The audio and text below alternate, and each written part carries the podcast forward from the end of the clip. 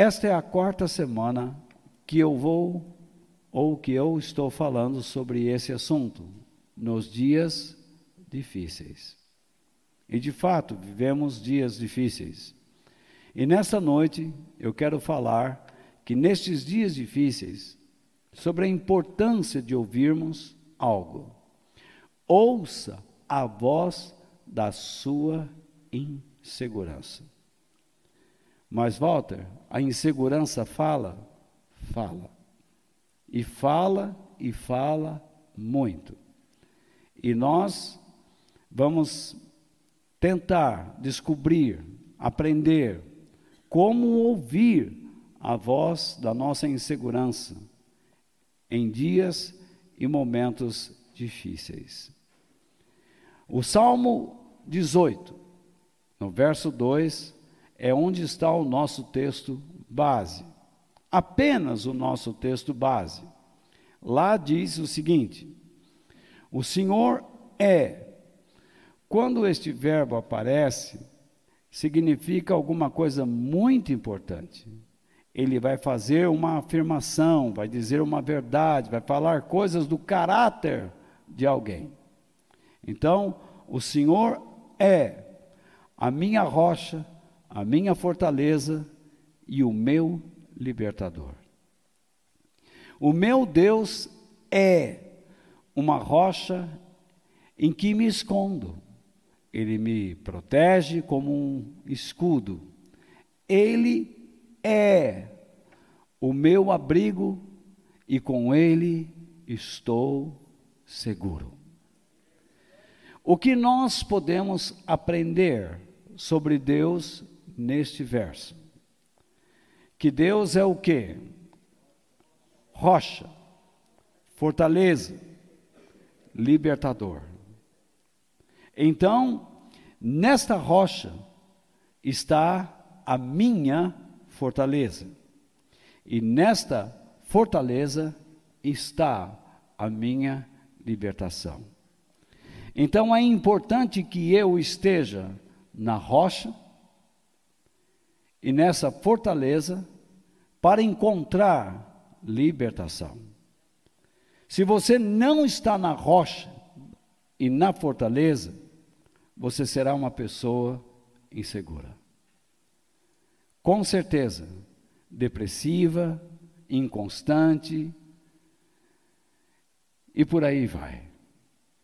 Então, quando eu estou na rocha, eu percebo que ele é, de fato, a rocha onde eu posso me esconder muitas vezes. Porque no esconderijo eu encontro o que? Seu escudo. Tá? Mas o esconderijo não é o propósito de Deus para a vida de ninguém. Porque Deus não quer que vivamos como ratos. Esconder, manter em um esconderijo, é Satanás quem faz isso, não Deus. Porque num esconderijo você tem o que? Um buraco, um buraco escuro, onde você covardemente foge.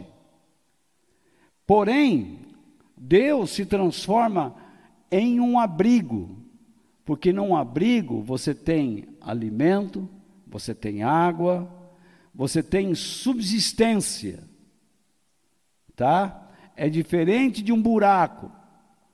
Um abrigo é onde você encontra, então, mantimentos, subsídios para que você se mantenha vivo, onde você subsiste. E por isso, nele, nós encontramos segurança. Deu para entender? Depois você volta lá no vídeo, no áudio, você pode baixar tudo isso de graça. Nunca cobramos nada, porque recebemos de graça e de graça procuramos oferecer.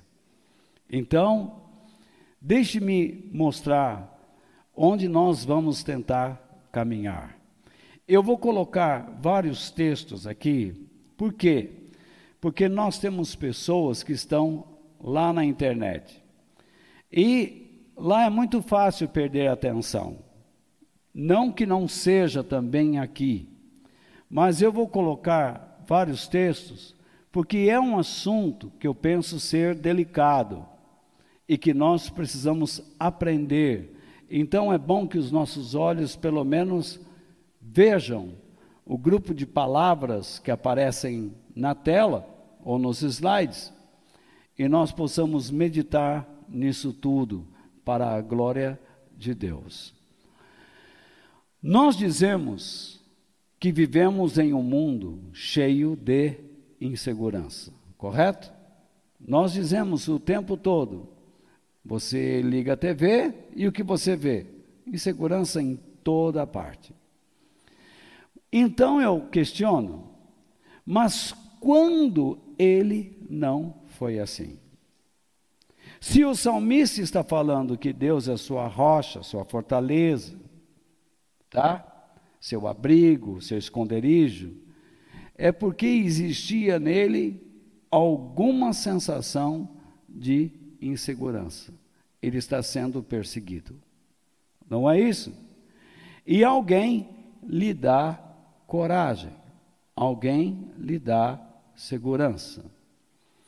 Mas é importante que entendamos este detalhe. Não durma agora, tá? Preste atenção. Deus não nos promete um mundo seguro. Em nenhum momento. Tá? Eu já vi pessoas dizendo: "Não, Deus dá segurança em toda parte". Onde? Você lê a Bíblia, você vê os homens o tempo todo inseguros e o testemunho espiritual deles é Deus sendo a sua segurança. Mas Deus não nos promete um mundo seguro, mas uma vida segura nele, de acordo com o salmo que lemos. E para isso, que aprendamos a ouvir a voz da nossa insegurança, para que saibamos como nos identificar com Cristo.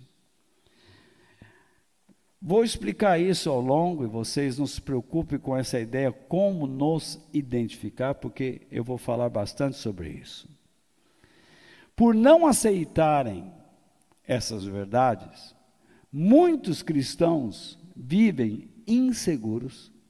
E essa instabilidade interior poderá destruir suas vidas e seus caminhos. Se você não aprender a lidar com as suas inseguranças, com certeza você destruirá sua vida, seus caminhos, suas famílias e todas as pessoas que se envolverem com você. Você pode ter certeza disso. Você será um instrumento fácil, de fácil uso, por meio do inferno, para tentar, pelo menos tentar, procurar destruir pessoas próximas. Então, mais um texto. Quando, quando as pessoas estão ou se sentem inseguras, elas podem se expressar de maneiras bem diferentes, dependendo do seu temperamento, valores, que eu falei lá atrás, domingo passado, e hábitos, os quais são moldados pelas suas experiências espirituais e emocionais. Está claro isso? Então veja bem: quando pessoas se sentem inseguras, elas expressam a sua insegurança de alguma maneira. Porque o ser humano dificilmente guarda dentro de si os seus sentimentos, ou as suas instabilidades. Ele põe para fora de alguma maneira, falando a verdade, mentindo, tá? Sendo, ah, enfim, ele coloca para fora por meio do seu temperamento, do que ele acredita, os seus valores e dos seus hábitos. Ele, como ele não mudou os seus hábitos, ele aprendeu de alguma maneira a expressar, a expressá-los, tá? Porque ele foi moldado ou está sendo moldado por experiências que ele tem espirituais e até emocionais, morais. Então, ele cria uma crença dentro da sua cabeça e ele acha que aquilo é certo, que aquilo é correto e ele vive dessa maneira.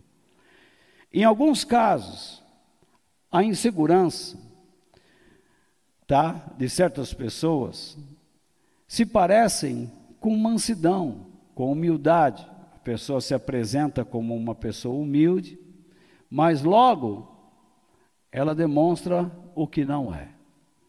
Ela pode se apresentar como uma pessoa obediente a Deus e como alguém que admite seu sentimento de culpa.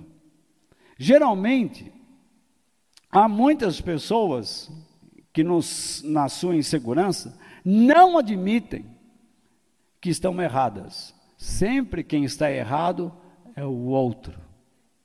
Elas não, porque elas tentam se autoafirmar.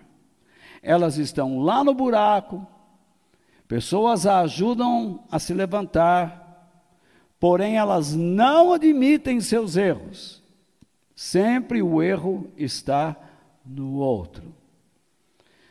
E, por não admitirem o seu erro, elas constantemente batem de ombro vocês conhecem bem essa expressão.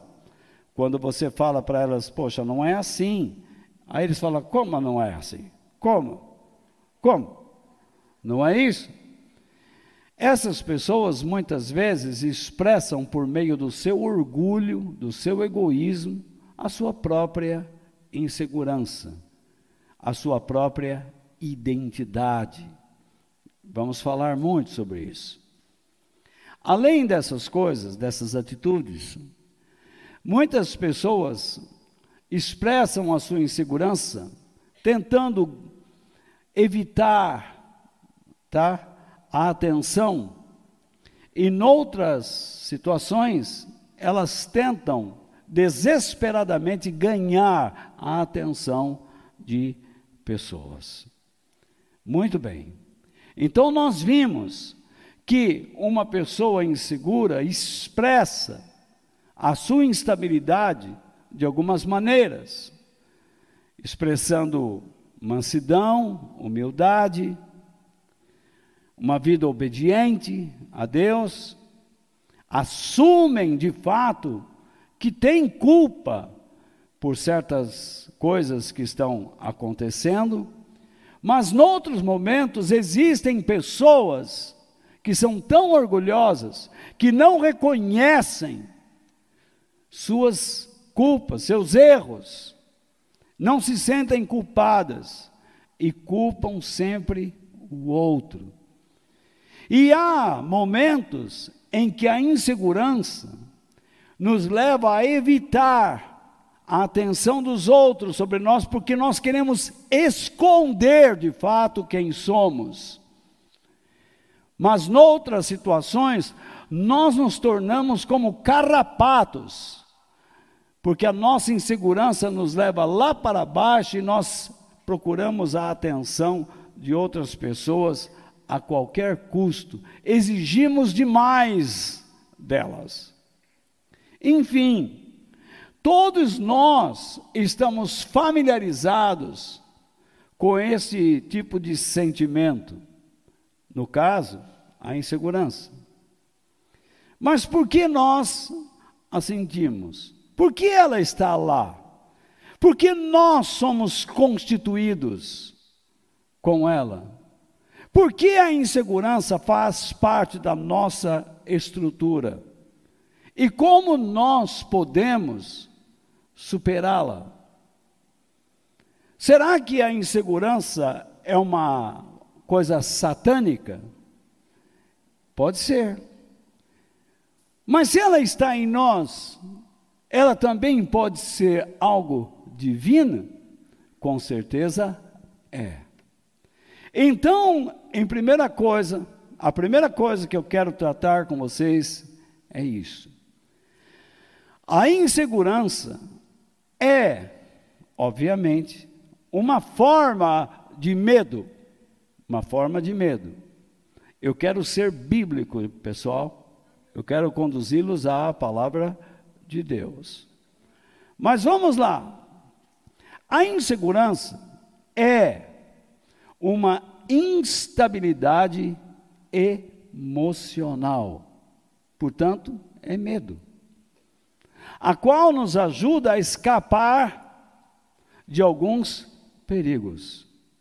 E, portanto, Deus permite, guarde isso, Deus permite e pretende que certas situações nos deixem, de fato, inseguros. Deus projetou o homem para que se sinta inseguro diante de perigos espirituais, emocionais e físicos. Todos nós nos lembramos, agora olhe para mim um instantinho. Todos nós nos lembramos da conversa que Eva teve com o maligno que estava transfigurado em uma serpente no Éden, no jardim do Éden. Deus havia falado com Adão e este para Eva que eles poderiam comer dos frutos de todas as árvores do jardim, menos de uma, a qual Deus escolheu, e que poderia ter o mesmo fruto de uma outra árvore, e possivelmente era assim.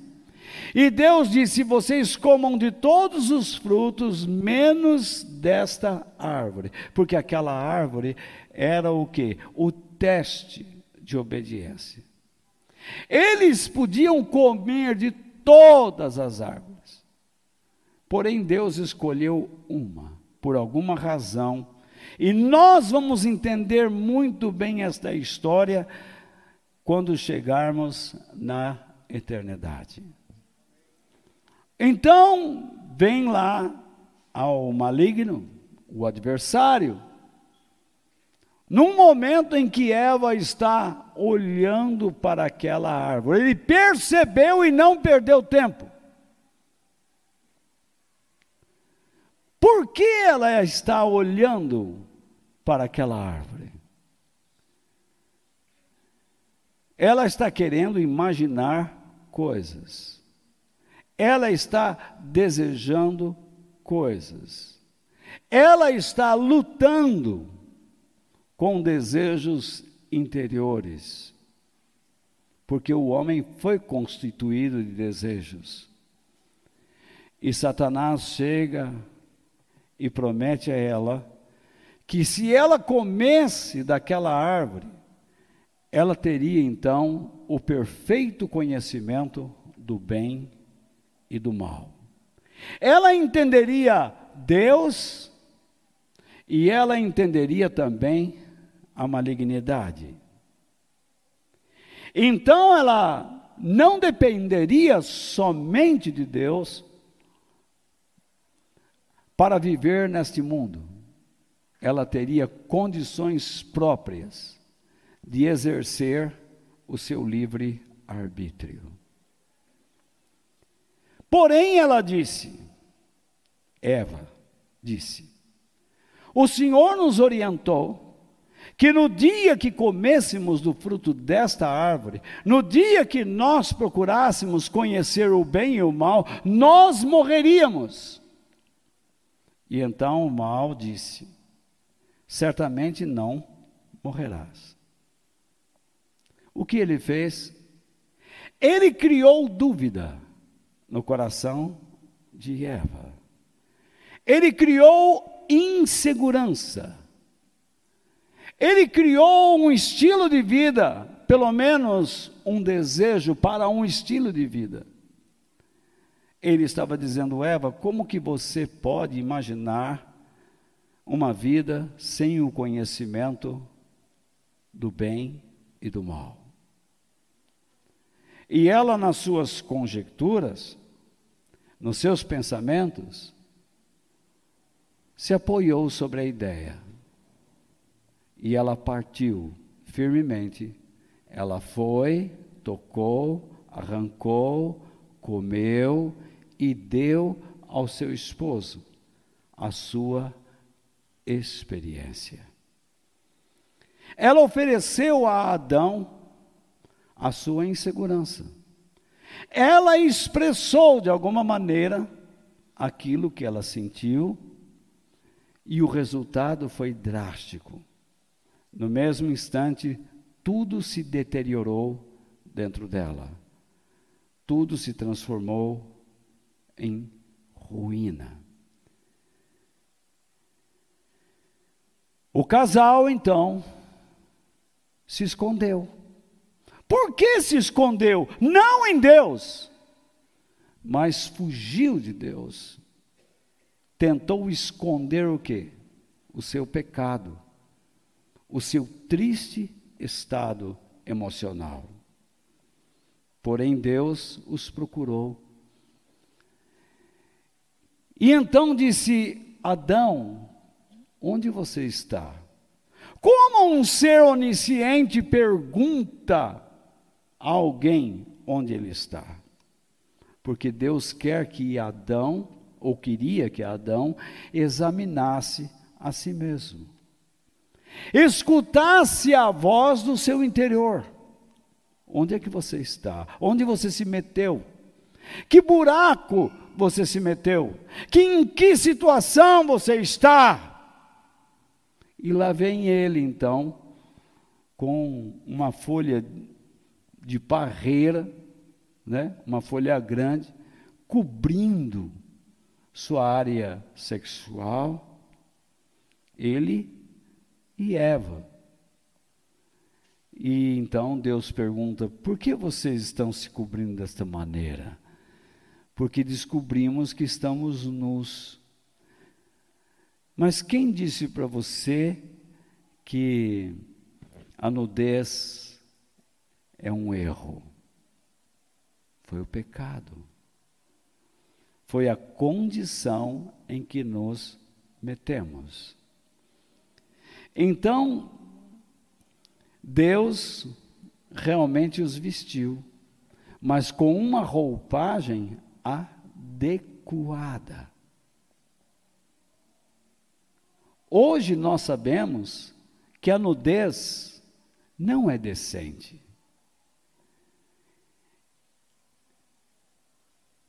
Os vários tipos de nudez não são decentes, porque nós temos uma nudez espiritual, moral, física, e que nós precisamos nos vestir decentemente para agradarmos a Deus e sermos úteis, isto é, com o entendimento que temos do bem, sermos úteis ao nosso próximo. Infelizmente, nós vemos que as filosofias que estão sendo implantadas neste mundo visam a deterioração dessas vestes e tentam fazer o que? Celebrar todo tipo de nudez. Enfim, essa triste história, lá em Gênesis capítulo 3, foi o início da nossa derrocada humana. Vejamos, esse foi o problema espiritual. Mas se você mora com alguém que é desonesto, ou você convive com alguém que é desonesto, que é abusivo. O que é uma pessoa abusiva? Uma pessoa autoritária, uma pessoa que não lhe permite a exposição de suas ideias. A ideia dele é a correta. Você se sentirá como emocionalmente?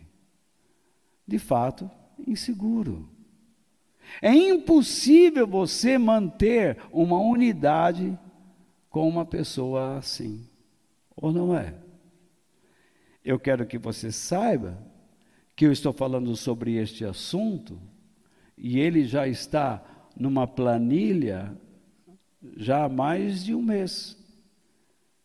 Calhou de eu estar falando com vocês agora por ordem de sequência. Então, se você está aqui e não gosta deste assunto, você tem todo o direito de se levantar e sair, tá? Ninguém poderá impedi-lo de fazer isso. Mas caso você se levante, eu peço que você não ande de volta no meio. Sente-se lá atrás e espere o momento do término, para que as pessoas se encontrem com você novamente. Peço por gentileza, com educação. Então veja lá, caso você more ou trabalhe com alguém que é desonesto, abusivo, você se sentirá emocionalmente inseguro, com toda certeza. E você tomará todo o cuidado com essa pessoa. Ou não é verdade? Não é assim? Suponha que você tenha que consertar algo e você tenha que subir em um muro ou em um parapeito que se encontra numa altura elevada. Você também não se sentirá inseguro?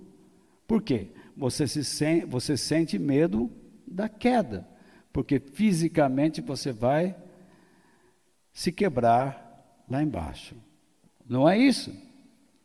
Muitas pessoas ouvem a palavra de Deus, ouvem o Evangelho, ouvem o oferecimento da graça divina, do perdão divino, da reconciliação, da sua direção, da sua proteção, da sua proposta de amizade e suas promessas eternas por meio de uma vida de comunhão com Jesus. Muitos ouvem isso quando ouvem o Evangelho. Mesmo sendo convencidos pelo Espírito Santo de que este é o melhor caminho que eles devem escolher, eles o rejeitam. Muitas pessoas o rejeitam.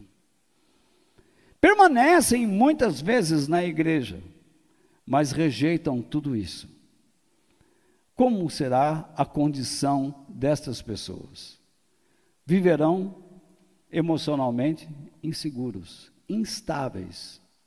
Eles não são capazes de manterem uma vida firme neste mundo. Mas, como eu disse lá no início, é importante que nós saibamos de uma coisa. Foi Deus quem projetou a insegurança, para que ela servisse como um aviso de que nós todos, seres humanos, somos vulneráveis a algum tipo de perigo. E então, por meio da insegurança, Deus está o tempo todo procurando nos instruir para que tomemos alguma ação de proteção. Não suba em alturas sem uma corda amarrada. Tome muito cuidado com as pessoas com quem você vai se envolver. Procure, como eu disse no noivado, procure saber o seu histórico. Procure saber como ele lida com a família, como ele lida com o dinheiro Procure saber realmente como ele está vivendo. Se de fato as suas declarações condizem com o seu momento. Nós muitas vezes seremos enganados por pessoas que se apresentam diante de nós e declaram que amam a Deus, mas na verdade eles estão nos enganando. Eles estão, por meio da sua insegurança, estão tentando alcançar a atenção e se exibir.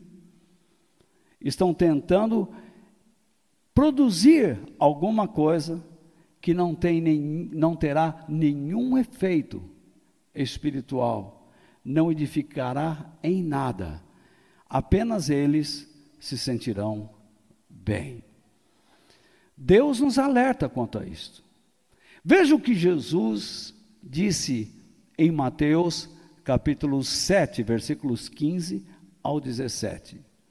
Cuidado, diz ele.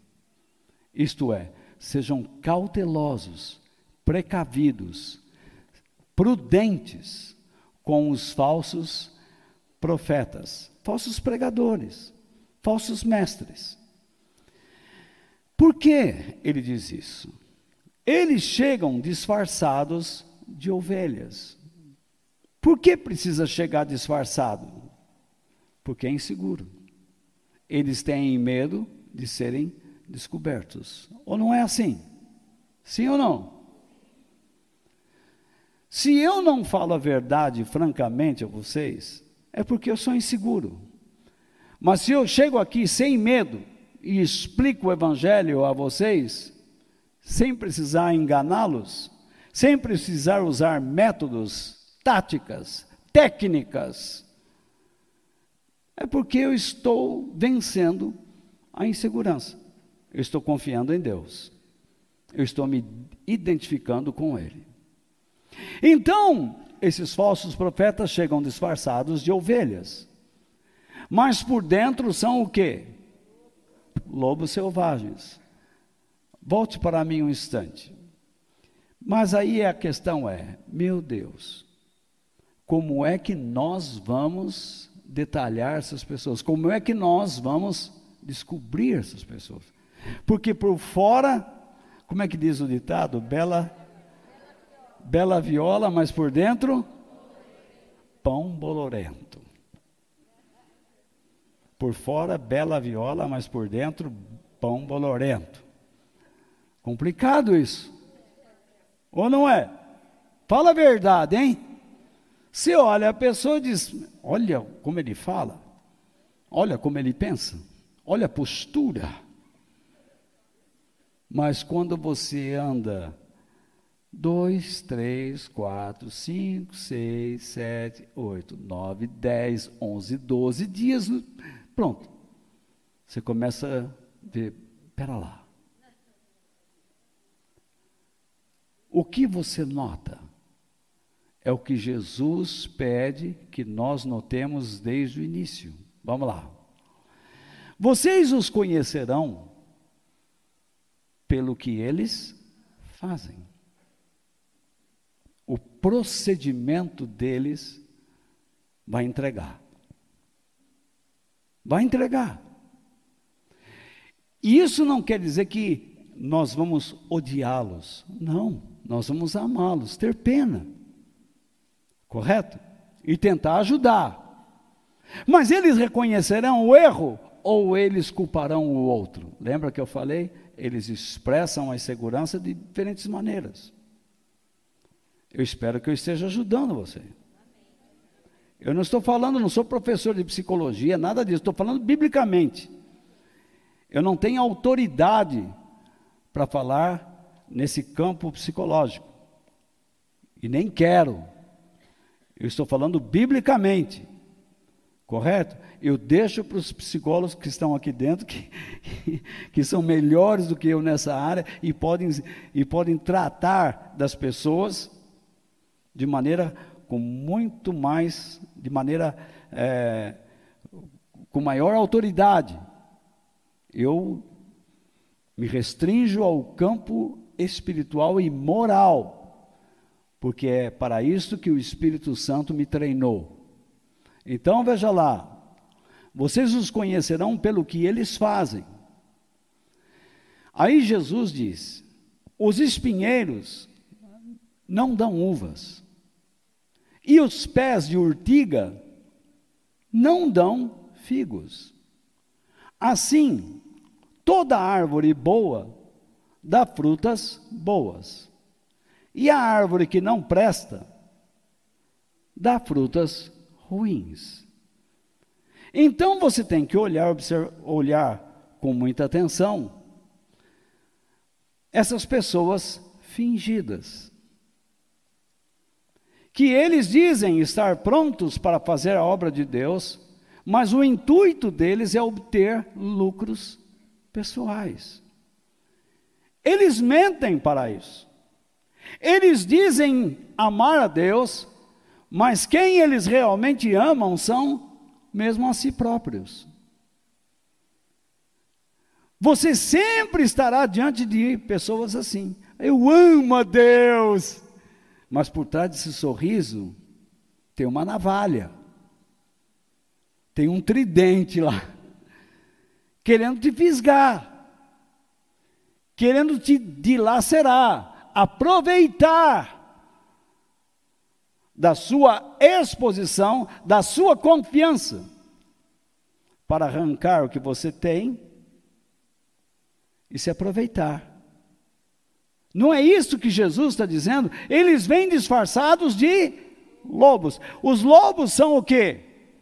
Animais vorazes. E eles atacam com ordem. Um vem e morde e sai, outro vem e morde e sai. Eles vão minando você. Como se diz na rua, na surdina. Entende o que é na surdina? Sorrateiramente. Entende o que é sorrateiramente? Também não. Eles vão minando suas forças, fazendo você dolorir.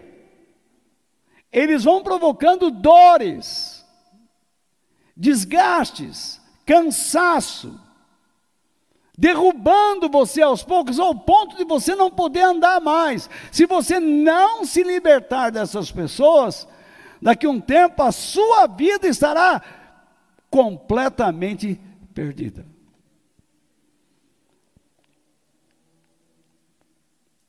Mas se você se casou com um lobo, você vai ter que morder ele.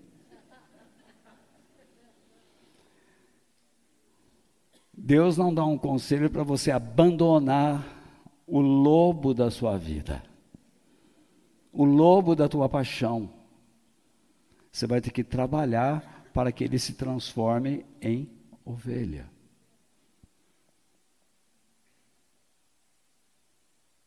Até o ponto em que Deus poderá ou não dizer basta. Tudo que eu estou falando é muito sério.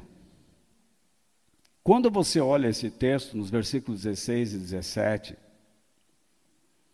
Deus está ensinando o modo como você tem que avaliar as pessoas. Não tem outra saída. Você pode dizer: O Espírito Santo me revela agora o coração deste homem. Deus pode fazer isso, Ele é Deus, mas geralmente nós não vamos acreditar muito nele. Às vezes a gente vê que certas pessoas vão se envolver com certos rapazes ou moças e tudo vai dar errado. E a pessoa chega para a gente e diz assim: Mas eu estou orando, eu jejuei, Deus falou sim. O sim de Deus é um inferno na vida dessa pessoa. Ou não é verdade? Então não confie muito nem nas suas orações. Confie no processo que Jesus mostra. Bate o olho, vai atrás. Antes de você assinar os papéis, vá saber realmente quem de fato esse bicho é. Ou ele é ovelha, ou ele é filho do capeta mesmo, ele é um lobo. Então, tome cuidado. É isto que você tem que fazer. A insegurança começa a dizer para você o que você tem que fazer. Nós gostamos de estar numa igreja e dizer assim: Pastor, estou com uma decisão aí, eu, eu preciso fazer uma. Ora por mim. E o pastor vai lá e começa: Ó oh, Santo Deus! Eu já fiz isso. Eu gritava nos ouvidos, que nem eu falei com, com amor aqui. Amor! E eu disse: Em nome de Jesus, agora! Deus, abre os olhos dessa pessoa. E a pessoa saía de lá e assinava o contrato. Adiantou pedir oração? Eu ficava frustrado, eu falava assim: minha oração não funciona. Minha oração é verdadeiramente uma porcaria.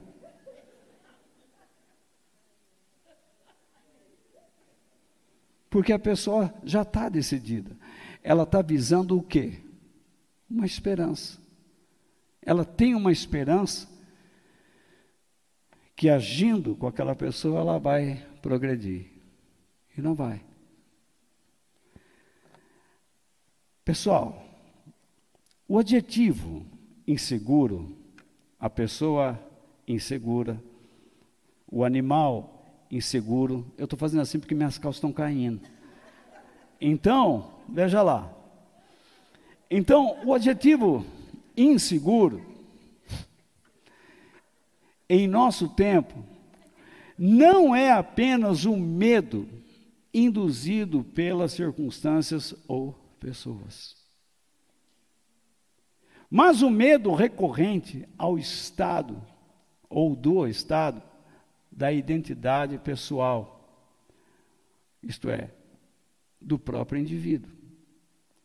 Então, o que, que eu quero dizer com isso?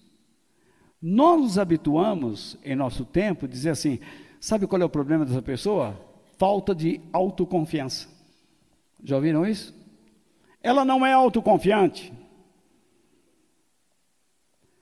Mas Deus não manda você ser autoconfiante, autoconfiante.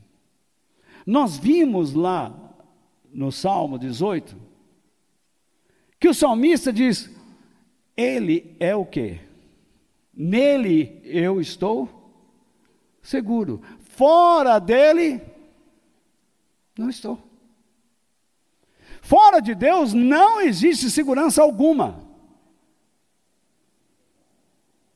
Imagine, já andando com Deus, nós andamos em um mundo inseguro.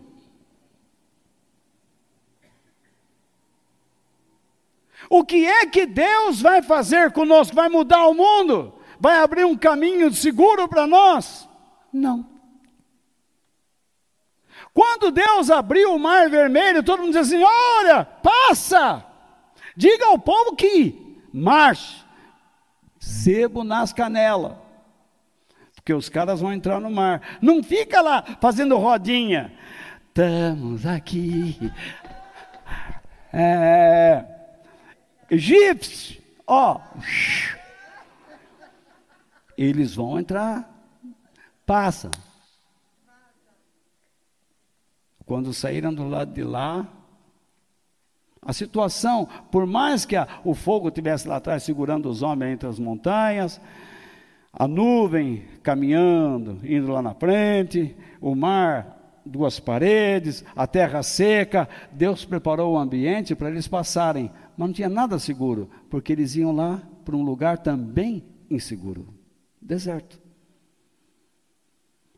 A segurança tem que estar em você. E essa segurança vem da sua vida com Deus. Do contrário, você nunca vai ser. Você vai ser sempre essa pessoa instável.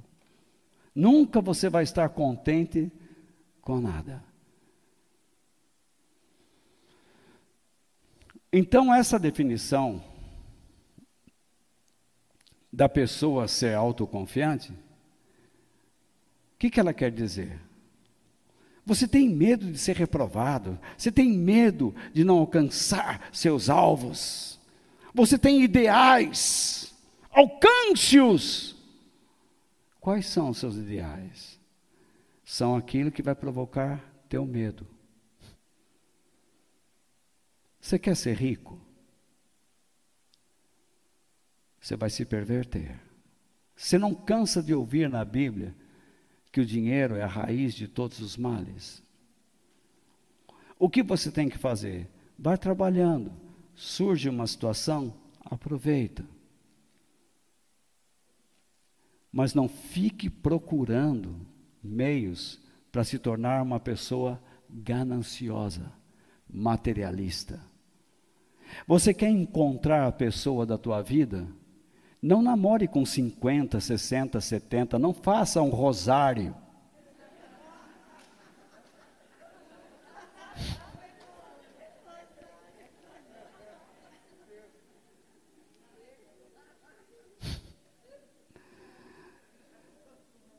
Esse não é o plano de Deus.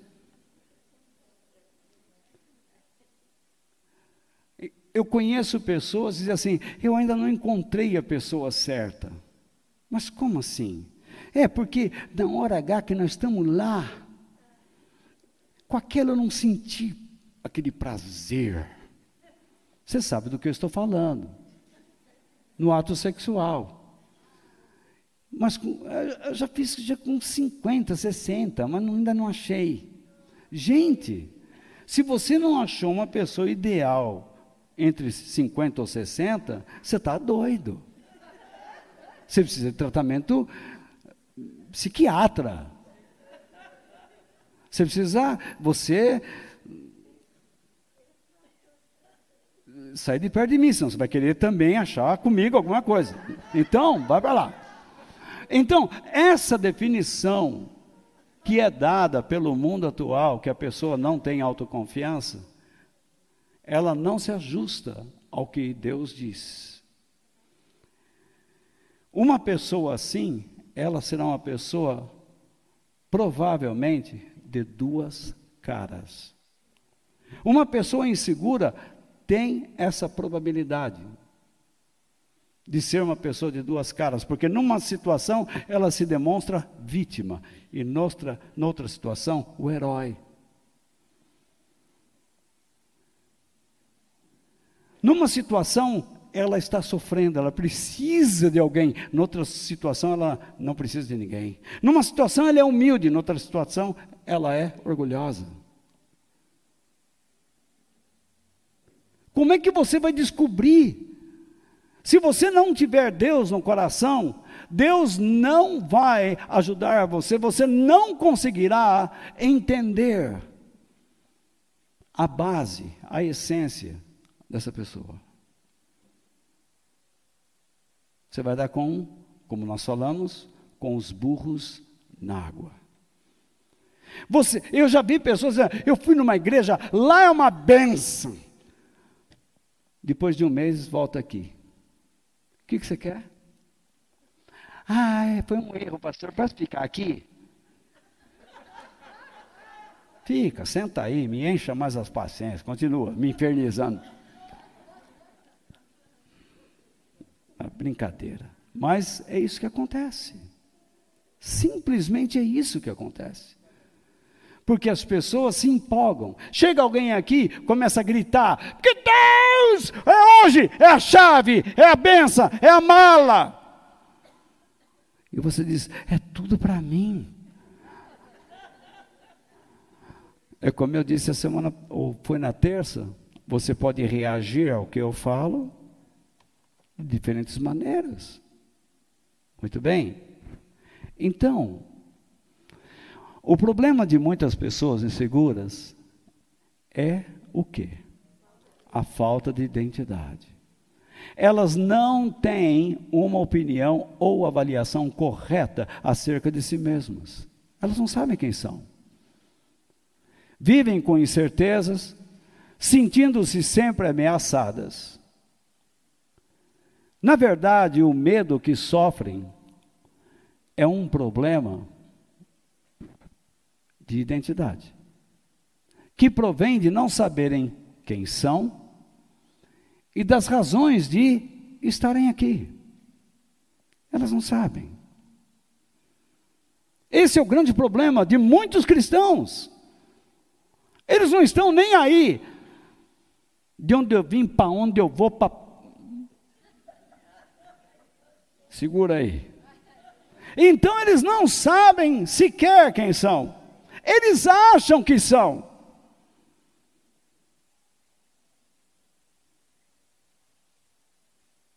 Eles acham que chegando em determinado lugar e falando bonito serão aceitos, mas são odiados. Porque alguma coisa naquela pessoa demonstra quem realmente ele é. Deus, na sua misericórdia, envia alertas por meio da insegurança, procurando mostrar que a razão de se sentirem assim é o quê? É devido ao desconhecimento que possuem de si mesmos. Elas precisam encontrar a sua o quê? Identidade. Elas precisam encontrar a sua identidade. Elas precisam saber quem são. E as razões de existirem nesta época da história humana. Imagine se você vivesse na época de Napoleão Bonaparte, fosse um francês. Ele diz: Eu quero você no meu exército, mas eu nunca lutei, general. Vai aprender.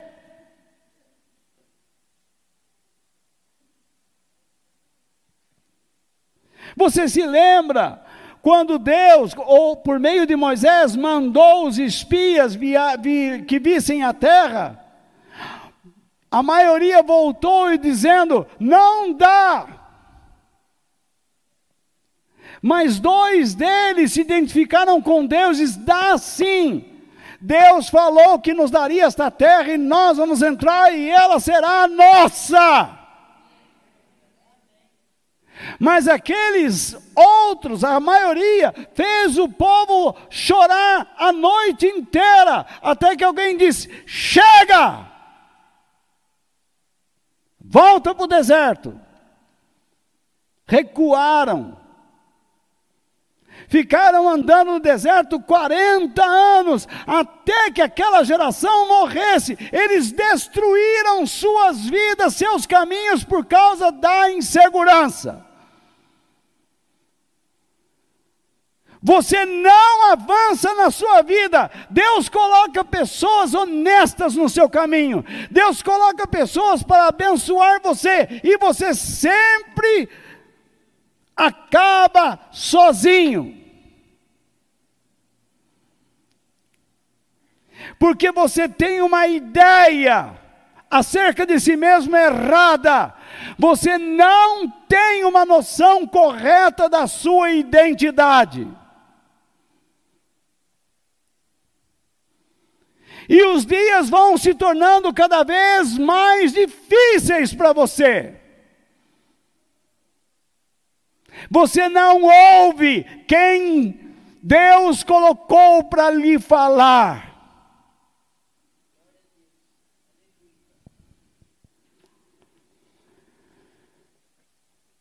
Onde você encontra a sua identidade?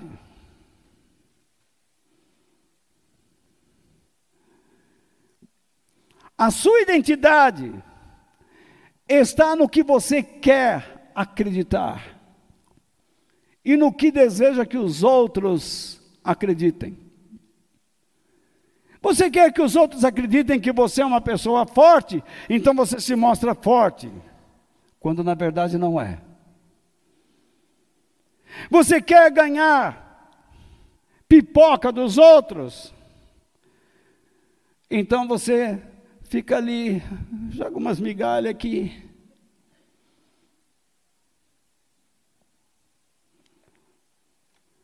A sua identidade é a sua essência interior. É aquilo que você realmente é. Pare de dormir, viu, dona Edi? Pare de dormir, tá? Irmão, não dorme, não dorme não, senão as folhas vai cair da tua mão. Ai, dona Edi. Brincadeira. Coitado, rapaz, abrir o caderno, caiu tudo, voou tudo. Obrigado, irmão. Velho é assim mesmo, no fim da vida é isso aí. Já já você vai me segurar aqui também, viu? Então, veja bem.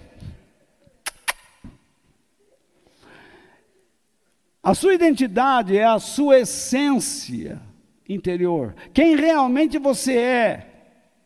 E isso não pode ser ignorado de maneira alguma, mesmo que não seja a pessoa que realmente deveria ser, no caso você. Se você, você tem noção de que não é a pessoa, mas você insiste em mostrar que você é alguém que não é. Então, para, pelo amor de Deus, é hora de você olhar. Paulo diz: examine o homem a si mesmo. Veja se você é ou não é. De onde vem o senso da sua identidade? Você não consegue responder isso com a lógica. Você só consegue responder isto com o coração. E decidir se você quer ser livre ou não dessa sua insegurança. Isso não é uma resposta fácil. Veja só, a sua identidade é expressada pelo que você ama, deseja, acredita, e que lhe oferece esperança.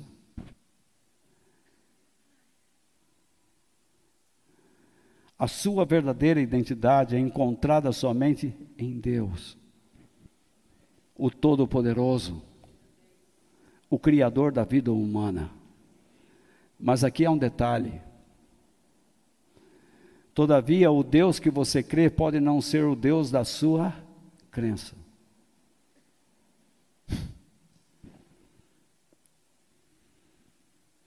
Nós podemos afirmar que Jesus é o nosso Senhor, quando na verdade Ele não é. Mas isso pode acontecer? Sim, Jesus falou sobre isso. Dois textos eu vou dar apenas agora. Em Lucas 6, versículo 46, Jesus disse: Por que vocês me chamam Senhor, Senhor, e não fazem o que eu digo? Essas pessoas tinham Jesus como Senhor. Pregaram, expulsaram demônios, curaram enfermos. Lembram outro texto lá? Senhor, Senhor, nós curamos demônios, pregamos o Evangelho. E daí? Aparte-se de mim, eu não conheço vocês.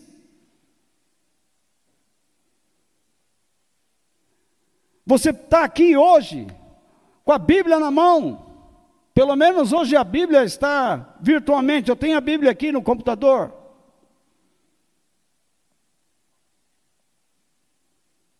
Você diz, eu amo a Deus. Até que ponto?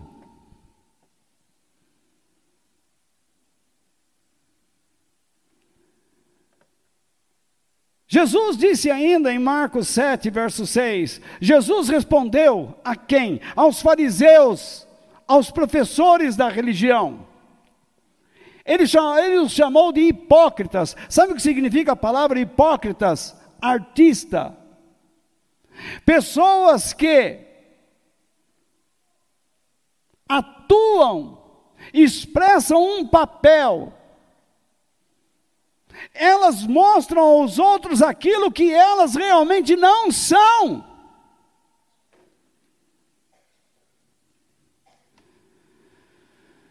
Como Isaías, que é o profeta do Velho Testamento, e o texto está lá, Jesus está usando um texto da própria Bíblia para falar esta verdade, Isaías 29, 13.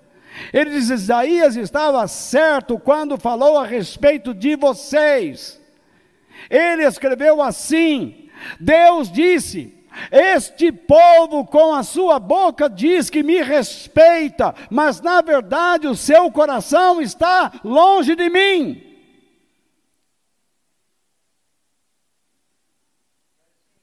Vocês dizem que amam a Deus, mas fazem tudo contra Ele. Vocês são uma vergonha. Você olha hoje a igreja do Senhor, eu sinto vergonha. Eu preciso superar essa vergonha que, esses, que muitos líderes estão causando ao caráter do Evangelho e a Deus. Quando vão falar de Deus para alguém, a pessoa diz: Ih, não vem com essa conversa, não, que eu já conheço. Você pensa que conhece, porque você está sendo enganado. E esse engano está causando o quê? Insegurança nas pessoas para aceitarem o Evangelho.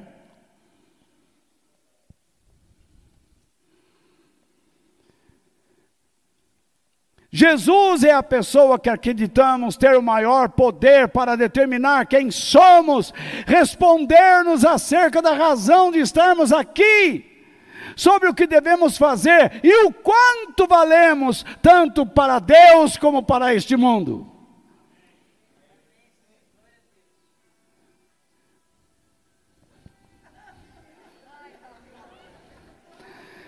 Atende o celular que eu não consigo ouvir uma musiquinha sem dançar.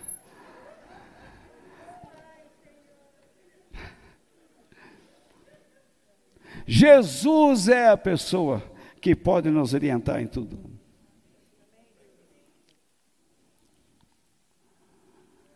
Ele determina quem você é. Ele responde sobre a sua razão de existir. Por que você existe? O que você faz aqui? Quanto você vale para Deus? O custo da sua vida é o sangue do filho dele. Quanto você vale para o mundo? Nada. Vale nada. Nós estamos a cada dia assistindo. O Fausto tem colocado notícias lá no canal, no WLF. Vá lá. Toda semana a gente coloca artigos lá para vocês saberem como é que o mundo está tentando matar os cristãos. A maior perseguição de todos os séculos está acontecendo hoje. E nós estamos promovendo showzinhos de danças na igreja. As igrejas, por mais iluminadas que estejam, por mais preparadas que estejam, por mais cômodas que sejam, elas não, não passam de verdadeiros buracos. Lugares imundos, onde as pessoas nunca serão impactadas. O Evangelho não está sendo mais pregado.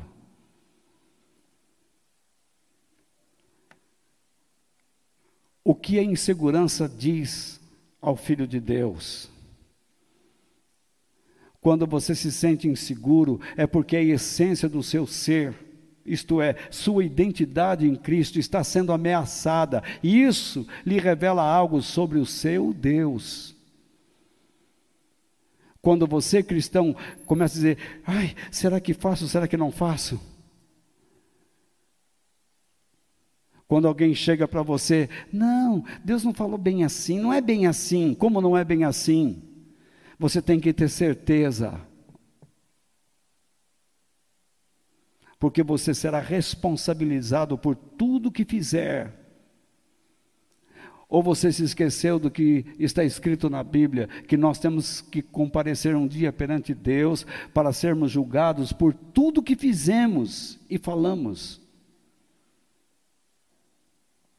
A Bíblia diz que quando você tem um, uma oferta para levar ao altar de Deus, se o teu adversário, que é o Espírito Santo, te acusar, deixa a tua oferta ali e vá se reconciliar com o teu inimigo e depois volte e ofereça a tua oferta. Vá limpo perante Deus. Não compareça perante Deus com dupla consciência. Não tente se enganar. Você chega nesse lugar aqui e olha para mim, a paz, irmão, mas você não tem nada para oferecer, nada. Sua vida é uma tristeza, sua vida é uma agonia, sua vida é uma melancolia, um buraco. São derrapadas na lama o tempo todo. Chegou a hora de você se levantar, chegou a hora de você se colocar em pé, chegou a hora de você ter vergonha de si mesmo, que é o que diz: humilhe-se debaixo da mão de Deus, tenha vergonha de quem você é, tampe a cara quando falar com o Senhor. Vista-se de cinzas, rasgue as suas vestes, chore diante do Pai. Para com essa história. Não dá, não tenho tempo, estou perdendo a vontade. Você está com vontade de ir para o inferno? Ah, eu estou com depressão. As favas a depressão. Eu vim pregar aqui muitas vezes deprimido, muitas vezes carregando aqui do lado uma bolsa de quimioterapia.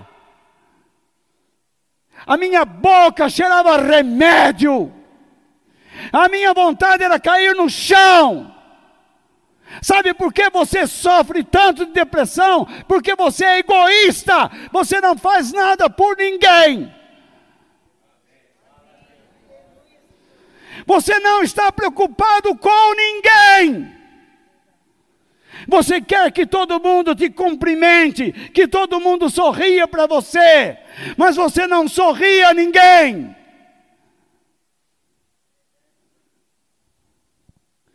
Você pode acusar o Walter, mas você não pode acusar o Espírito Santo que fala através da minha vida.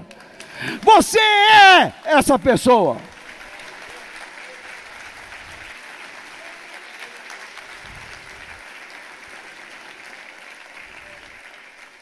Entenda que a insegurança é um ato da misericórdia de Deus.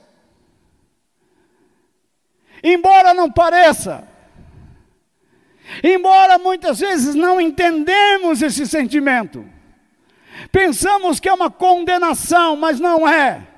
É Deus nos alertando. Infelizmente, muitas pessoas tentam fugir da sua insegurança e mentir para si próprios Fugir da insegurança é a ideia. Mas escolher caminhos errados, não. Não é. Esse, nesses caminhos você nunca encontrará cura. Você precisa ter coragem para ser humilde sob a poderosa mão de Deus. Buscar viver pelos valores que Ele te ensina e enfrentar o medo que tenta abafar a sua identidade em Cristo. Está na hora de você parar com tantas desculpas. Trabalho muito. O pior se você não trabalhasse e estivesse numa cadeira de rodas.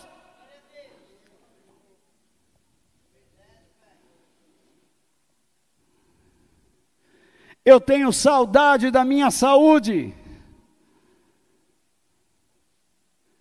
Mas me encanto com aquilo que Deus me dá na minha fraqueza. Que nós saibamos examinar a nossa insegurança, a fim de escaparmos dos perigos que estão dentro de nós mesmos. Nosso orgulho, egoísmo, interesses pessoais. Escaparmos da nossa falta de identidade com Jesus. Mas quando nós estamos examinando, quando nós nos preocupamos com a nossa insegurança, dizemos o que eu tenho que fazer, o que tenho que ser, porque eu estou aqui. Em vez de resolver o problema, faça a vontade de Deus. Isso é um indicador que Deus está dentro de você trabalhando. Quando Moisés viu aquele israelita lá atrás e o mar à sua frente, ele disse: E agora o que eu faço? A insegurança de Deus disse a ele: Moisés, você já sabe o que tem que fazer.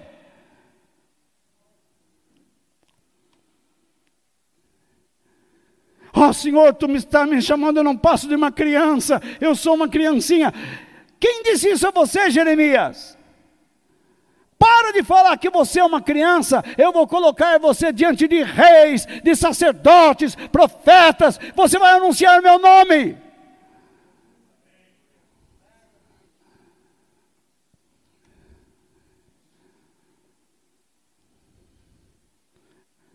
Quando nós aceitamos o processo de Deus, isso significa que Deus está trabalhando em nós, Ele está vivo. Você descobre que a tua fé está sendo desafiada. E então você começa a olhar se está abrigando uma fé falsa, uma crença falsa. E por último, desculpe eu falar tanto. A insegurança é mais do que um aviso. Ela é uma chamada e um convite divino. A insegurança é mais do que um aviso, ela é uma chamada, ela é um convite divino ao quê? A superação de crenças falsas. Acerca de quem somos, você pode acreditar que é o bambambam, bam, bam, você não é nada, as pessoas riem de você. A superarmos as razões erradas de estarmos existindo nesta vida, sobre o que devemos fazer, sobre o nosso valor. Jesus é a nossa verdadeira identidade, e para nós é esse o verdadeiro sentido de sermos cristãos. Em Jesus, nós não perdemos nosso verdadeiro eu, mas retornamos ao plano original, para todos os propósitos de Deus ter criado o homem e nos ter dado uma nova vida em Cristo Jesus, porque aquele que está em Cristo é uma nova criatura, as coisas velhas se passaram e eis que tudo se fez novo. Então mostra este novo. Quem é este novo? Jesus. É Ele!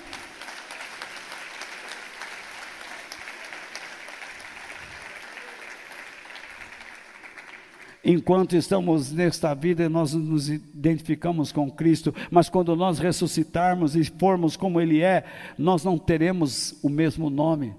Lá na eternidade eu não me chamarei Walter, você não se chamará Jorge, você não se chamará Maria, Sebastião, lá o seu nome será outro nome que está escondido numa pedra branca que Deus vai dar a você. Porque você lá, naquele corpo, aquele corpo não merece ser chamado Walter. O Walter passou. O Walter só fez bobagem. O Walter ficou brigando o tempo todo para se manter em Deus, mas lá na eternidade não. Você vai receber um corpo glorificado e então você vai receber um novo nome, uma nova vida, uma nova presença. Você vai ver Deus cara a cara, face a face, de glória. Você vai ver a glória do Senhor. Você vai cantar com os anjos.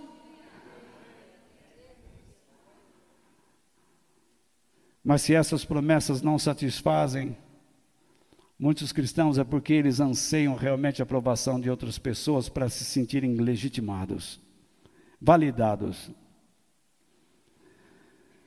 quando a crítica ou a rejeição levar você a desobedecer a palavra de Deus, é porque você está tentando fugir ou então exigir de pessoas ou situações alguma coisa.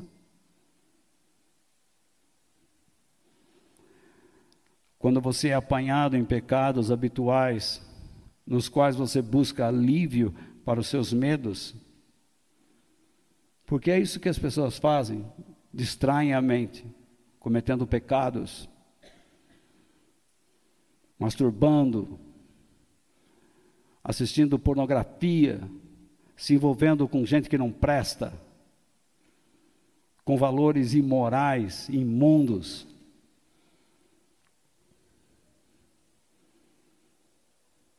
Na verdade, a sua insegurança está convidando você para ter um outro Deus um Deus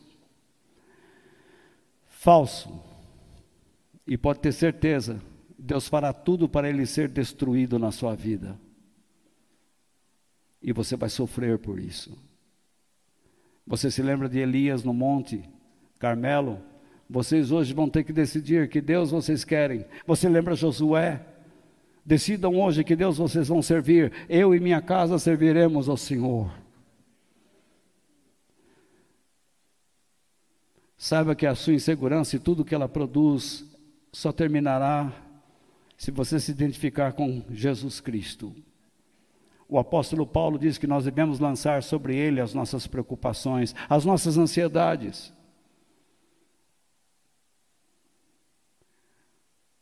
Busca o Senhor enquanto Ele está perto. Entrega os teus caminhos ao Senhor, confia nele, o mais Ele fará que nós aceitemos os ensinamentos do Evangelho de Jesus, que nós o sigamos como discípulos,